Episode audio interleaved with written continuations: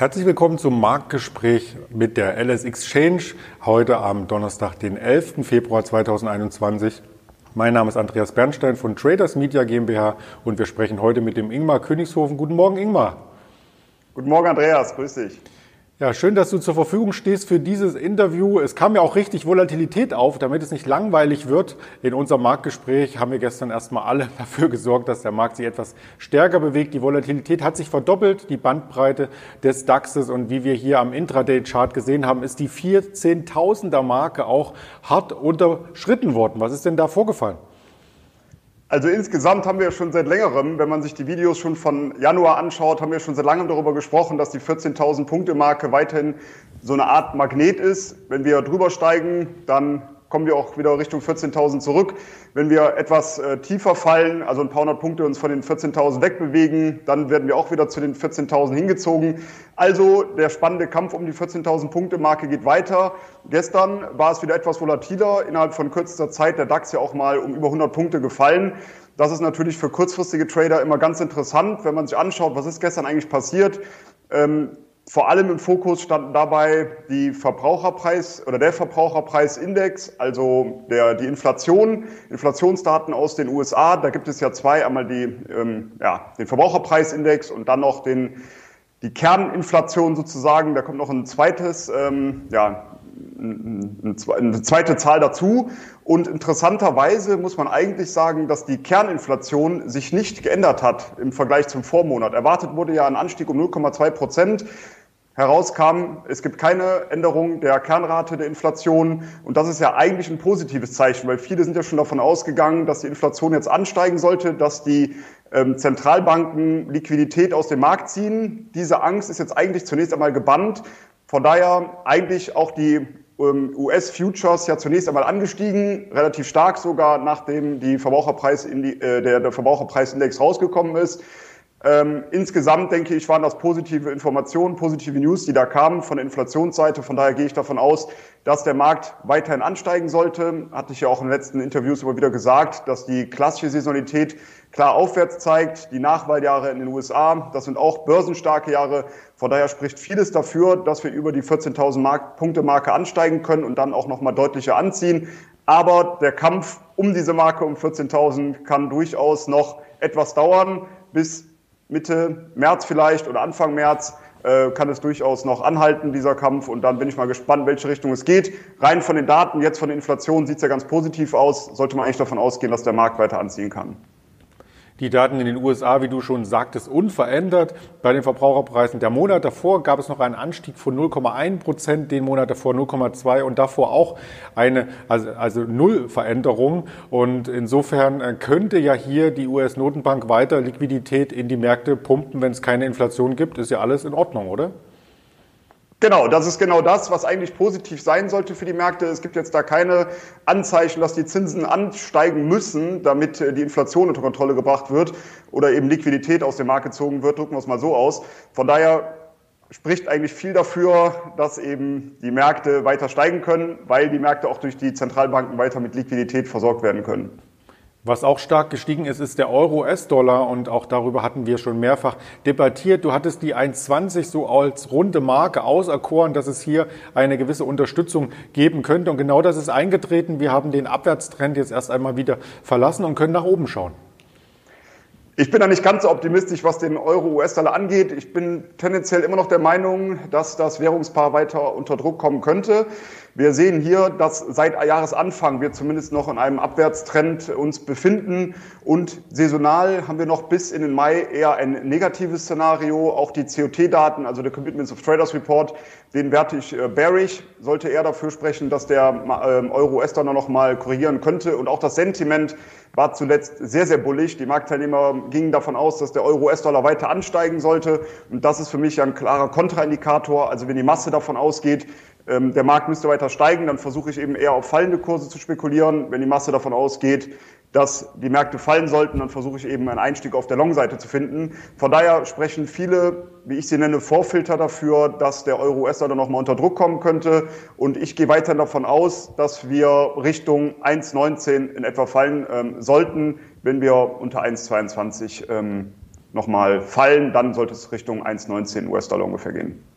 Das werden wir weiter triggern und das hängt natürlich auch immer damit zusammen, welche Notenbank gerade wie viel Liquidität in die Märkte spült. Das wirkt sich ja direkt auf die Währung aus. Ja, wer sich da weniger Gedanken machen musste, das waren die Broker und auch die Banken, die quasi mit dem Eigenhandel oder mit dem Handel an sich Geld verdienen. Und da hat gestern die deutsche Börse einen Rekordgewinn bei den Quartalszahlen gemeldet. Ja, wen wundert es? Äh, gestern gab es ein Rekordjahr, wie du gerade schon angesprochen hast. Äh, die deutsche Börse natürlich ein ganz klarer Gewinner der Corona-Pandemie. Ich glaube, jeder bekommt es auch mit oder weiß es natürlich auch. Viel Bewegung, hohe Volatilität, also eine hohe Schwankungsbreite führt natürlich immer zu vielen Trades. Auf der einen Seite von Tradern, die natürlich versuchen, kurzfristig diese Bewegungen auszunutzen. Auf der anderen Seite, wenn es natürlich zu Turbulenzen am Kapitalmarkt kommt, dann gibt es auch viele Anleger, die ihre, ja, ihre Depots absichern wollen, zum Beispiel mit Shorts oder Put-Optionen oder sonstiges oder Put-Optionsscheinen, je nachdem, oder Put-Optionen natürlich auch. Und das führt natürlich zu extrem vielen Trades. Und wer profitiert davon? Die Broker, wie du schon angesprochen hast, und natürlich auch die deutsche Börse. Von daher haben wir dieses Rekordjahr gesehen. Und ich habe gerade nochmal nachgeschaut, dass ähm, der, der, sorry, dass der bereinigte Nettogewinn im vergangenen Quartal, der ist um 15 Prozent gestiegen auf 289,5 Millionen Euro und Natürlich sehen wir insgesamt sehr, sehr viele Kontoöffnungen bei den Online-Brokern. Das spricht momentan auch sehr dafür, dass es weiterhin sehr viele Trades geben sollte. Ich hatte zuletzt auch eine Statistik gesehen, dass jetzt sehr viele junge Leute auch in den Aktienmarkt reinkommen. Das hört man ja ohnehin auch von den Tradern von Robinhood zum Beispiel in den USA, dass da durch die Corona-Pandemie viele ja zu Hause waren, Zeit hatten, sich mit den Kapitalmärkten zu befassen, da viele junge Leute in den Markt halt äh, gekommen sind. Und dieses gleiche Phänomen können wir auch momentan etwas in Deutschland beobachten. Viele, die sich sonst vielleicht mit anderen Dingen beschäftigen, die haben jetzt mal Zeit, sich auch mal dem Finanzmarkt äh, zu widmen, was ja sehr positiv ist, sehr schön ist. Gerade natürlich auch durch diese ganzen News, die kamen rund um GameStop, BlackBerry und so weiter. Das hat natürlich nochmal deutlich Interesse geweckt bei vielen jüngeren Leuten. Wie gesagt, Kontoöffnungen ziehen sehr, sehr stark an bei den Online-Brokern und deutsche Börse natürlich ein deutlicher Profiteur davon. wenn wir mal einfach mal auf den Chart schauen, dann sehen wir, dass wir aktuell uns hier in einer Konsolidierung befinden. Über 142 Euro würde ich sagen, gibt es weiterhin Aufwärtspotenzial bis rund 170 Euro. Unter 130 werden die Ziele zunächst 125, später 120 Euro. Also momentan sind wir so in dieser Konsolidierungsformation. Und einen negativen Punkt gab es noch. Die äh, Dividende, die soll drei Euro betragen bei der deutschen Börse. Erwartet wurden da 3,13 Euro, also leicht schlechter als die Erwartungen. Ja, Rekordergebnis und trotzdem ist die Dividende nicht so stark angestiegen, wie man vorab gedacht hat. Wie hängt das denn zusammen? Das ist eine gute Frage. Es hängt natürlich auch immer sehr stark davon ab, ähm, wie die Erwartungen sind und was eventuell im neuen Jahr an potenziellen Zukäufen getätigt werden könnte. Wofür wird Geld benötigt? Und dann ähm, kann natürlich auch mal Geld zurückgehalten werden, was dann eben nicht ausgeschüttet wird. Und man muss natürlich sagen, das war jetzt ein wahnsinniger Effekt, natürlich durch diese Corona-Pandemie. Ob das dann in diesem Jahr so weitergeht, das bleibt natürlich abzuwarten. Ja, das gilt auch für das nächste Unternehmen, was wir uns nach den Quartalszahlen anschauen möchten. Und das ist der Essensdienstleister Delivery Hero. Gerade im Lockdown haben natürlich ganz, ganz viele ihr Essen nach Hause bestellt und ähm, vielleicht selber auf das Kochen verzichtet. Und ob dieser Effekt dann auch nachhaltig ist, das ist auch die große Frage bei diesem Unternehmen. Genau, war natürlich ein ganz klarer Lockdown. Ähm Gewinner, auch nochmal im vierten Quartal. Die Gewinne konnten deutlich gesteigert werden. Umsatz hat sich im Gesamtjahr fast verdoppelt. Also auch die äh, Zahl der Bestellungen hat sich verdoppelt. Insgesamt also sehr, sehr positiv alles. Zahl der Bestellungen erhöhte sich ähm, auch um 96 Prozent im vierten Quartal auf 300, äh, 423 Millionen und der Umsatz um 93 Prozent auf 933 Millionen, also im Schlussquartal. Also ein ganz klarer Gewinner. Da bleibt natürlich abzuwarten, ob das Ganze auch nachhaltig ist. Ich bin da ja nicht so ganz überzeugt davon, sollten die Lockdown-Maßnahmen auch etwas abgeschwächt werden oder dann auch irgendwann hoffentlich in naher Zukunft komplett aufgehoben werden. Dann ist natürlich die Frage, geht das mit dem Geschäftsmodell so weiter oder aber wird es dann auch mal eine deutliche Korrektur im, in der Aktie geben? Die Aktie selber, wenn man sich den Chart anschaut, seit dem Hoch im Januar standen wir ja bei 145 Euro, jetzt auch in einer Konsolidierung und da würde ich jetzt zunächst abwarten, in welche Richtung diese Konsolidierung wird. 36 Euro kann ich mir gut vorstellen, dass wir schnell wieder Richtung des Allzeithochs und darüber ansteigen werden. Unter 120 Euro, da, würde, da wäre die Konsolidierung, die wir aktuell sehen, eher nach unten aufgelöst. Da würde ich dann zunächst einmal mit weiteren Abgaben rechnen. Wie hältst du es privat? Essen bestellen, selber kochen oder bei Mutti? Äh, bei Mutti wäre schön, die ist zu weit weg. Äh, ich wohne ja in Frankfurt, meine Eltern wohnen ja in der Nähe von Düsseldorf. Bis es hier wäre, wäre es dann wohl kalt. Also bei mir ist es so, der Großteil wird selber gekocht, aber ab und zu natürlich bestelle ich selber. Delivery Hero in Deutschland ja gar nicht mehr aktiv, von daher gibt es ja nur andere Plattformen, wo man das dann entsprechend machen kann. Aber ich halte es auch sehr gerne damit, direkt hier in der Nachbarschaft bei den Restaurants zu bestellen und einfach das Essen abzuholen oder von denen liefern zu lassen, ähm, finde ich, ist auch eine gute Alternative.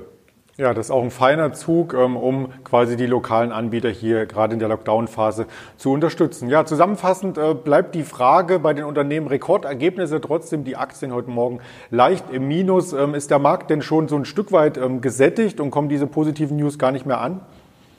Also das haben wir jetzt schon bei mehreren äh, Aktien gesehen nach Quartalszahlen, dass sie zunächst einmal noch mal etwas runtergekommen sind, obwohl die Zahlen eigentlich sehr, sehr positiv sind. Insgesamt gehe ich für den Markt ja davon aus, wie ich anfangs gesagt habe, dass wir noch mal weiter ansteigen äh, könnten. Es gibt natürlich schon Faktoren, die eine Überhitzung anzeigen. Also gerade wenn man sieht, wie viel auf ähm, Kredit schon gehandelt wird in Wertpapieren.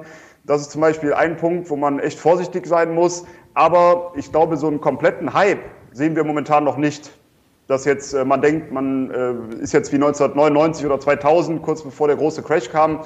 Ähm, ich glaube, dass wir das noch nicht haben. Wir sehen zwar schon erste Anzeichen, aber ich kann mir gut vorstellen, dass die Märkte weiter anziehen und natürlich wird es immer wieder diese kurzfristigen Konsolidierungen geben, auch nach guten Quartalszahlen, dass dann auch mal der ein oder andere aus der Aktie aussteigt. Aber diese Teilnehmer kommen ja dann oftmals auch wieder, wenn dann eben neue Allzeithochs erklommen werden oder ähm, erklimmt werden können.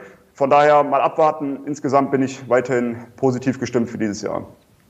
Man sieht es ja manchmal auch über die Korrelation am Edelmetallmarkt, ob hier der Aktienmarkt ein Stück weit die Luft ablässt. Und da wollen wir zum Ausgang unseres Interviews auch nochmal auf den Goldpreis schauen.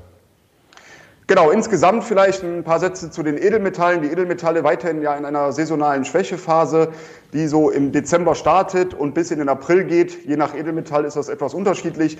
Und gerade in den äh, letzten Tagen konnten wir sehen, dass Palladium und Platin äh, sehr stark angestiegen sind. Die beiden Edelmetalle waren sehr gefragt. Gerade Platin ist nochmal deutlich angezogen, hat gestern richtig am Wert zugelegt.